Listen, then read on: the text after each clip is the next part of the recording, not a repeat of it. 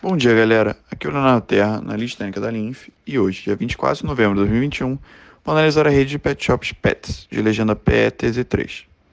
Essa empresa fez seu IPO no dia 11 de setembro de 2020, ficou quase um ano numa LTA, e depois do seu rompimento, no final de setembro deste ano, o ativo encontra-se numa LTB. Ontem, o ativo teve uma das maiores baixas da Bolsa Brasileira. Foi uma queda de aproximadamente 4%.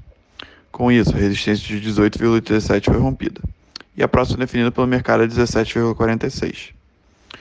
Observando o MACD, nos deparamos com o cruzamento da linha MACD condicional negativamente, com o histograma passando para o vermelho, além do ativo já estar no negativo, o que nos mostra a continuação dessa tendência de baixa após breve período de correção.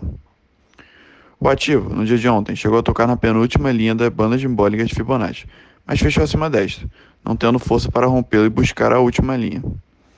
É importante manter cautela ativa, pois uma, houve uma grande queda no dia anterior e não houve entrada de volume acima do normal. Caso o ativo continue em queda e rompa mais uma resistência, a próxima definida é sua mínima histórica de 13,85. Espero que tenham gostado e até mais.